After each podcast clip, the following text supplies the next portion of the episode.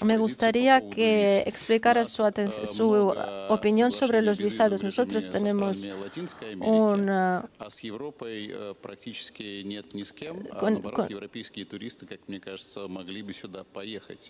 Me gustaría, me, me parece que los uh, turistas europeos podrían entrar en Rusia sin problemas. Uh, ¿No sería mejor levantar ese telón y dejarlos entrar? Sí, comparto esa opinión, al igual que no dejaremos que nadie nos imponga nada en el sector energético. En la esfera del turismo tampoco tenemos que hacer nada que contradigan nuestros intereses. Eh, seguramente el señor Lavrov se enfadará conmigo, pero las medidas de respuesta tienen que ser también las adecuadas. Si nos han cerrado los visados, nosotros también tenemos que cerrar los visados a ellos. No tenemos que hacer nada que contradigan nuestros intereses. Estamos interesados en que vengan aquí los jóvenes a estudiar, a que vengan aquí los negocios. Y hay muchísimos empresarios a los que les gusta Rusia, que confían en Rusia. Pues bien, bienvenidos, que vengan aquí a trabajar. ¿Para qué uh, limitarlo? Hay profesores que vienen aquí a enseñar a nuestros niños. ¿Qué tiene de malo? También deportistas, artistas. Nosotros no vamos a romper estos lazos y los que sí que los rompen se están aislando a sí mismos. Ayer también hubo discusión sobre el turismo, de la organización del Rosturismo. Eh, ¿Cómo se seguirá trabajando en la esfera? Bueno, sí, las decisiones que se tomaron también eran muy pragmáticas. El turismo interno es sumamente importante y también el turismo importado.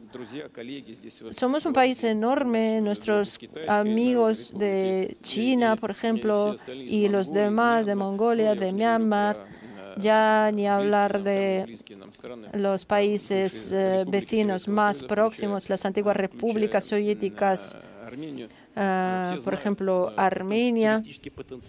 Eh, todos conocen el potencial turístico de Rusia, que es colosal, pero por supuesto tenemos que hacer mucho para desarrollar la infraestructura del turismo interno.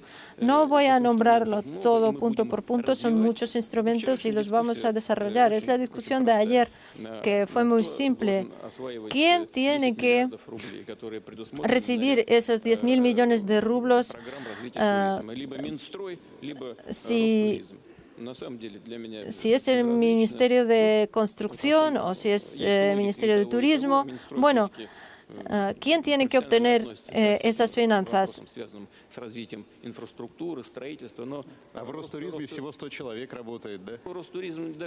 Bueno, en Rosturismo solo trabajan 100 personas. Ellos entienden qué es lo que hay que desarrollar y es algo muy importante. El Ministerio de Construcción simplemente construye y el Rosturismo traza la dirección del desarrollo de la esfera. Por eso sería más lógico destinar estos fondos a través del Rosturismo. Pero yo creo que próximamente tomaremos la decisión. No tiene nada de complicado.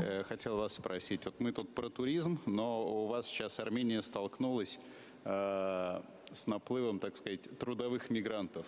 Много очень россиян приехали в Армению работать, да, которые не согласны с тем, что там происходит на Украине в том числе. Какую роль они сейчас играют в экономике Армении? Как они вписались в ваше общество? Извини, Никол, перед тем, как вот Никол начнет отвечать, хочу сказать, bueno, sí, antes de que Nicola responda a la pregunta, aún más armenios han llegado a Rusia, más de dos millones de personas. что армяне приезжают да. в Россию с удовольствием. Вот Никола Бабаевич Я должен сказать, что э, я не, не очень согласен э, с вашей оценкой. В том, в том смысле, многие люди приехали просто потому, что им надо получить зарплаты, потому что они фактически, находясь в России, работают за рубежом. И из-за проблем э, с финансовыми переводами и так далее, они сейчас просто передислоцировались в Армению. И я надеюсь, я в моем выступлении попробовал это представить нашу точку зрения.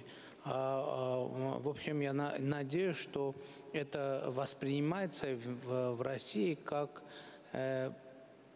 движение внутри Евразийского экономического союза. А ведь Евразийский экономический союз и для этого была создана, чтобы произошло э, свободное перемещение товаров, услуг, рабочей силы, капитала. То есть сейчас э, мы, мы видим э, в реальности. Вот Владимир Владимирович об этом говорил, что он предупреждал о каких-то будущих проблемах, которые могут возникнуть для тех бизнесменов, которые работают на Западе. Но я думаю, что Евразийский экономический союз для таких ситуаций возникла, чтобы экономика наших стран э, была более гибким. Но сейчас э, это очевидно, что я уже сказал. Но для справедливости нужно сказать, что в январе-феврале у нас уже намечался высокий экономический рост. Но марте э, появились уже проблемы и э, обеспокоенность, но, э, конечно же, те россияне, те потоки, которые пришли Э, в Армению. Они здорово выручили и выручают, и мы очень рады. И мы об этом э, и э, в постоянном контакте с нашими российскими коллегами, потому что есть и сферы, которые можно вместе развивать сейчас мы и появился очень хорошая динамика, интерес российских регионов Э, поработать э, вместе с армянскими коллегами. Ну вот вы спрашивали про э, возможные санкции. Я хочу обратить ваше внимание на следующий вопрос. Если теоретически Армения попадет под санкции, это не, не, полезно и для России. Поэтому что мы предлагаем? Мы предлагаем сотрудничать э, грамотно, y usar las posibilidades que han surgido y también prestar atención a las amenazas que no solo son respecto de Armenia, sino también de la Unión Euroasiática para neutralizar estas amenazas. Así que creo que efectivamente los ciudadanos rusos que llegaron a Armenia eh, son bienvenidos y, por cierto, cuando a finales, a principios de este año, cuando hablamos de eso, subrayé lo siguiente. Si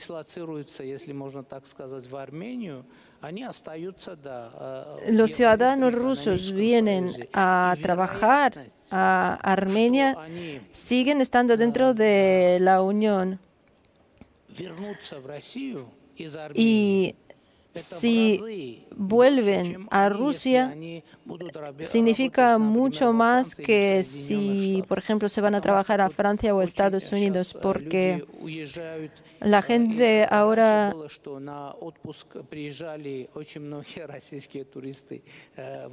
porque si antes los turistas rusos venían a Armenia, ahora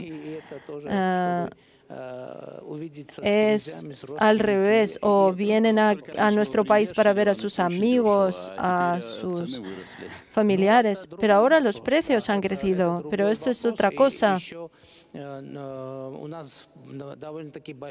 Tenemos un gran problema con eh, la vivienda. Los precios de la vivienda crecen y los precios de alquiler también crecen. Eso es un problema, pero eso crea nuevas oportunidades porque este año ya, si no me equivoco, eh, tenemos un, 13%, un crecimiento de 13% de construcción en la esfera de la construcción en, Armenia y creo que el negocio ruso está interesado en invertir en esta esfera y también es muy importante en el contexto de los posibles problemas económicos, a pesar de que colaboramos muy estrechamente con la Federación de Rusia en este contexto ahora.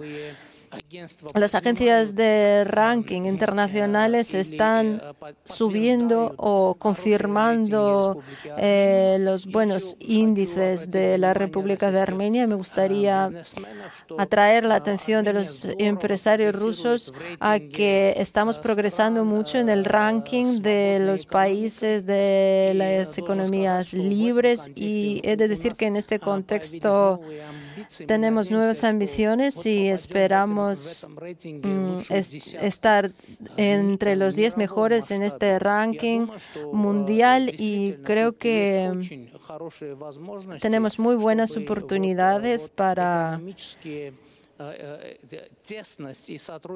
colaborar económicamente muy estrechamente con Rusia para que esta colaboración sea tenga un nivel muy alto. A pesar de que Rusia siempre durante los últimos 30 años ha sido nuestro socio eh, comercial y económico número uno y ahora tenemos también la oportunidad de cambiar la calidad de esta colaboración económica. Gracias. ¿Y cómo ven a aquellos que migran a Armenia, por ejemplo?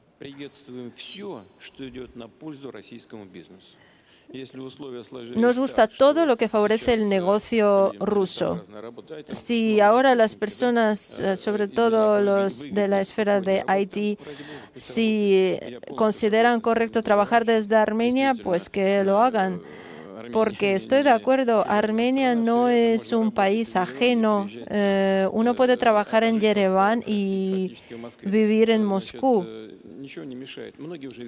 Muchos ya han vuelto porque han visto que eh, aquí en el país no ocurre nada horrible, incluso a pesar de la agresión eh, sancionaria, todo sigue funcionando con estabilidad, pero si a alguien le gusta trabajar en Armenia, lo puede hacer perfectamente igual que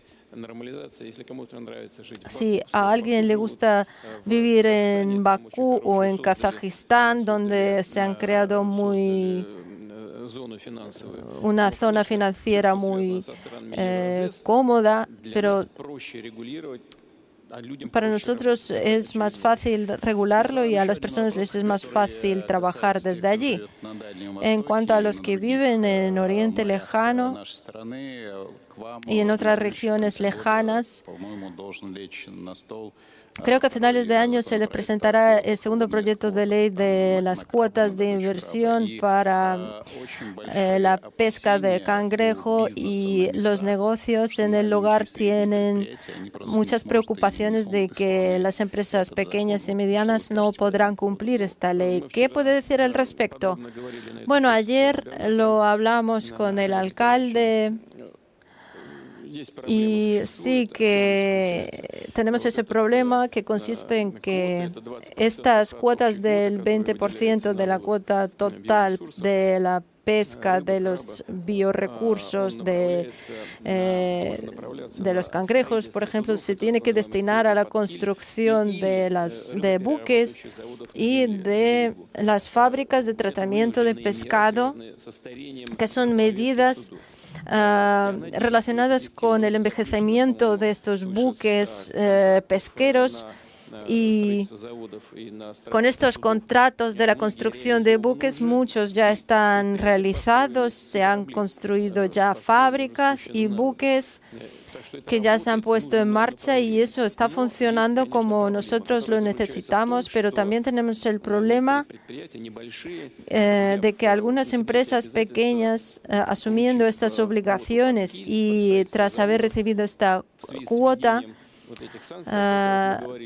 debido a las sanciones no pueden realizar a tiempo esas obligaciones asumidas debido a los problemas en la logística y el, el incumplimiento de las obligaciones de sus socios extranjeros. Claro que el gobierno tiene que tenerlo en cuenta.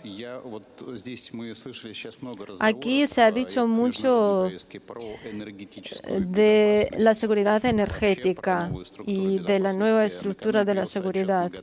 Hace poco, la OIEA publicó el informe sobre la planta de Zaporozhye. En el informe no se indica quién está atacando la central, ah, simplemente los efectos. ¿Cómo puede comentarlo? Eh, ¿Confía en este informe? Sí, claro que confío en el informe. OIEA es una organización muy responsable, su dirigente es una persona muy responsable, se están bajo la presión de los países en los que trabajan, también en Estados Unidos, países europeos, y no pueden decir abiertamente que los disparos se producen desde el territorio ucraniano, pero son cosas evidentes. Nosotros estamos controlando la central.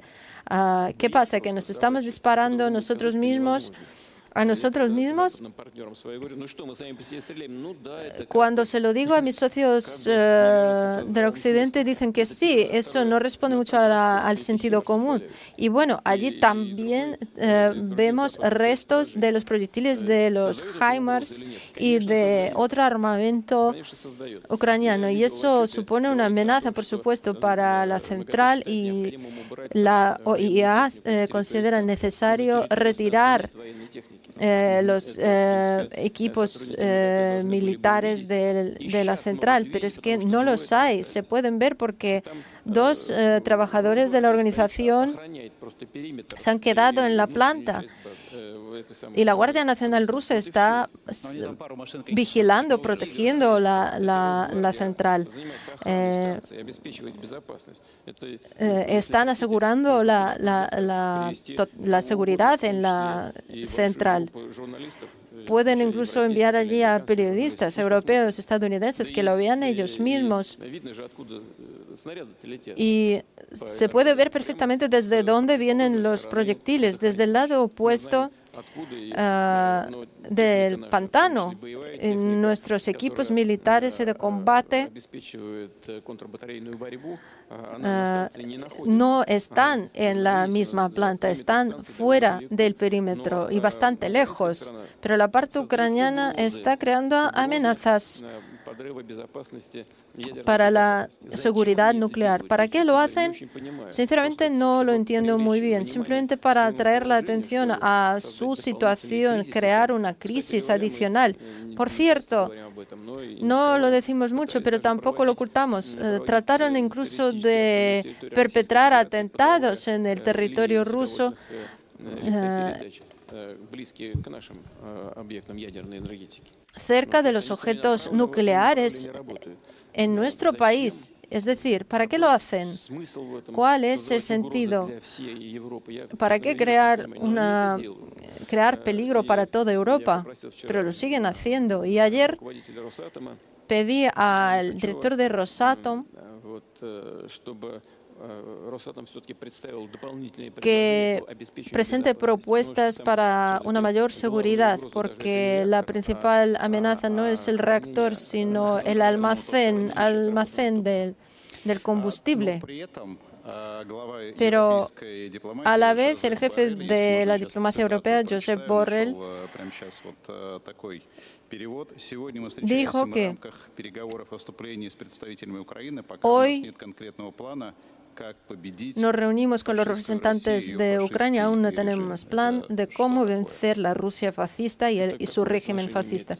¿Y eso qué tiene que ver con la planta nuclear de Zaporozhye? No tiene nada que ver. Sí, se le da muy bien hablar pero ayer vimos esos llamamientos de Borrell de vencer a Rusia en el, en el campo de combate. Si él fuese ministro de Defensa de cualquier país, sí que podría entender esta retórica, pero siendo el, el diplomático principal de la Unión Europea, suena bastante raro saliendo de su boca, pero bueno. Él puede decir lo que quiera, pero en cuanto a los regímenes fascistas, ¿qué puede decir al respecto?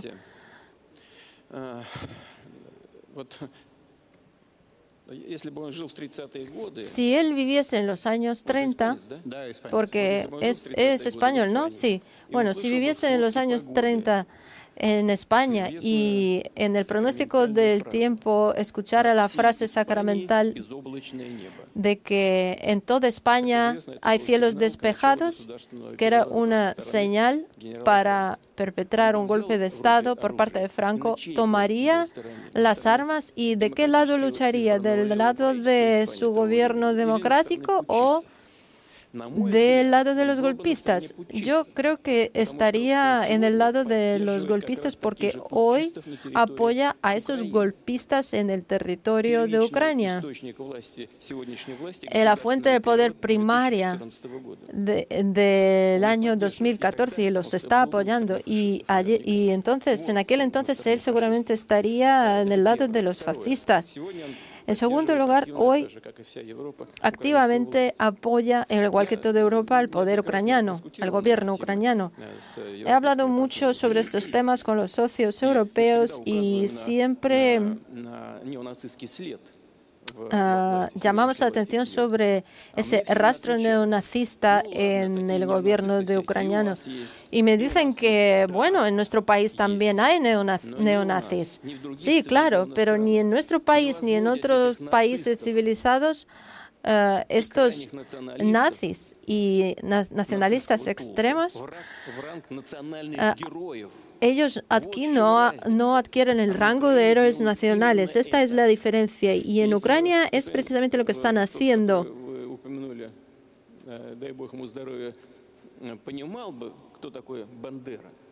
Si él supiera quién es Bandera, que eran neonazis que fusilaban a los rusos, a los polacos, y cuando los alemanes uh, no querían hacer ese trabajo sucio y lo hacían ellos, los ucranianos. Si él partiera de estas ideas, habría entendido dónde está el verdadero nazismo, dónde lo apoyan a nivel de Estado. Y yo creo que hay que darle la oportunidad de ver la realidad y si le queda algo de la conciencia, tendría que hacer una elección. Sí, claro, eh, la masacre de Que es la tragedia de muchas familias, y hoy también nos enfrentamos a tragedias. A principios de marzo dejé de hablar con mi amigo que vive en Kiev. Él dejó de hablarme. Dmitry Peskov me dijo que eh, su esposa ha dejado de tener, de tener relaciones de amistad con sus amigos de la infancia. ¿Cómo podemos construir nosotros las relaciones con los ucranianos, eh, con los ciudadanos ucranianos? Bueno, Prácticamente el poder cayó en manos de estos neonazis, de nacionalistas extremos, y que están perpetrando eh, y, que y muchas personas no tienen la oportunidad de decir lo que piensan. Nosotros podemos ser críticos con algunos ciudadanos nuestros que tienen su propia opinión sobre lo que hacemos en Donbass, mientras que allí en el Donbass las personas son fusiladas en, en plena calle. aquellos que tienen una opinión distinta los exterminan físicamente. Yo creo que hay hay una diferencia y yo creo que en Ucrania hay muchísimas personas que odian este régimen. Y por supuesto tenemos que centrarnos y en estas personas que quieren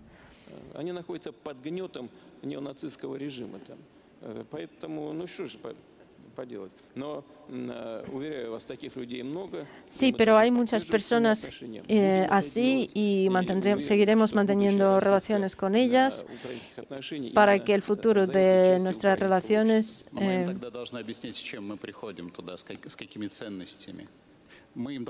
pero les tenemos que explicar cuáles son los valores que, que, queremos llevarles. Bueno, ellos mismos, si van a Donbass y se lo preguntan a los locales, eh, ellos les, eh, nos van a contar cuáles son los valores que están defendiendo, su propia historia, su propia identidad.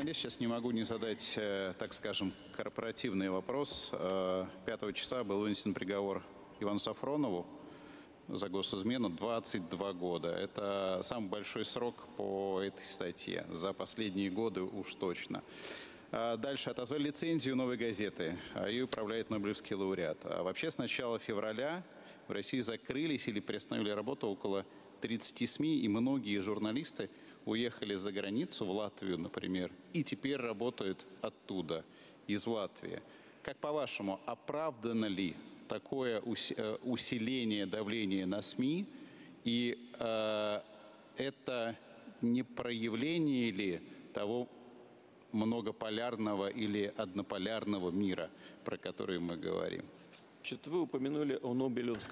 Acaba de mencionar el premio Nobel. Es un placer que un ciudadano ruso haya obtenido el premio Nobel, pero yo creo que uh, el comité del premio Nobel премий в этой области гуманитарной. Ну, вы вспомните, я хорошо отношусь ко всем коллегам, несмотря на все разногласия, скажем, с американскими нашими партнерами. У нас были деловые отношения с президентом Обамой. Pero bueno, no entiendo por qué obtuvo el premio Nobel Barack Obama. Nunca, nunca lo he dicho, pero ¿Qué, ¿Qué, es lo que hizo en la esfera de la paz y de la, defensa de la paz, teniendo en cuenta lo, las, guerras que tuvieron lugar cuando él era presidente? Conocemos uh, muchos casos cuando las decisiones se toman uh, según la coyuntura política actual. Ah, bueno, pero aún así, aquellos ciudadanos rusos que obtienen ese premio Nobel, pues es algo bueno para el país. Y luego aquellos que se fueron a otros países, les aseguro que se alegran muchísimo del poder irse, porque siempre se han, han, trabajado aquí en contra de nuestro país y con mucho placer se trasladaron a otro país con el mismo salario que recibían antes aquí. Claro, la situación les obliga a determinar su postura.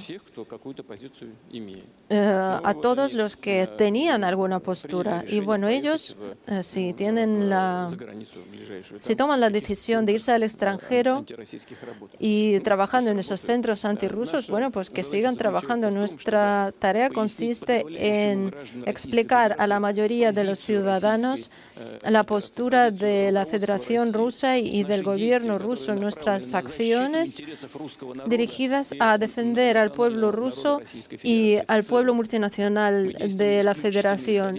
Partimos eh, exclusivamente de estos intereses y vemos que la mayoría de los ciudadanos nos, nos apoyan. Pero bueno, esta sentencia de 22 años al periodista Iván Safronov, según entiendo, es que no, no sé los detalles, pero sé que él no solo era periodista, sino también era consejero del director de Roscosmos y ganaba no solo siendo periodista, sino recolectando materiales y pasando a servicio de inteligencia de uno de los países de Occidente. Y nuestros servicios de inteligencia lo han llevado em, vigilando durante, durante mucho tiempo escuchando sus conversaciones y después no solo eh, detuvo a él, sino también retuvo los medios de comunicación que usaba para, eh, para filtrar esos materiales. No sé si es justo en cuanto a, a, los años de sentencia. El fiscal general, si considera que eh, es demasiado castigo, siempre se puede Siempre los, los abogados siempre pueden enviar los documentos a una instancia uh, superior. Me gustaría cerrar este debate con el tema del lejano oriente. Eh, se le preguntó mucho Ah, sobre la situación en la región, pero la situación ha cambiado. Ha vuelto a revalorar ah, su postura. ¿Qué, ¿Qué, opina de la región y de, de la gente que vive aquí? Bueno, no ha cambiado nada, al revés. Creo que, y nuestro amigo chino, pronunciando su discurso, ha dicho que el lejano oriente representa un gran interés para Rusia y también para los vecinos de Rusia en la región asiática y estamos muy contentos de que nuestras posturas coincidan. Lo han dicho todos los colegas aquí presentes, pero lo más importante para nosotros es que el lejano oriente eh, junto con el Ártico es una región que sobre donde está el futuro de Rusia, está la salida hacia una región que está desarrollándose a un ritmo muy alto.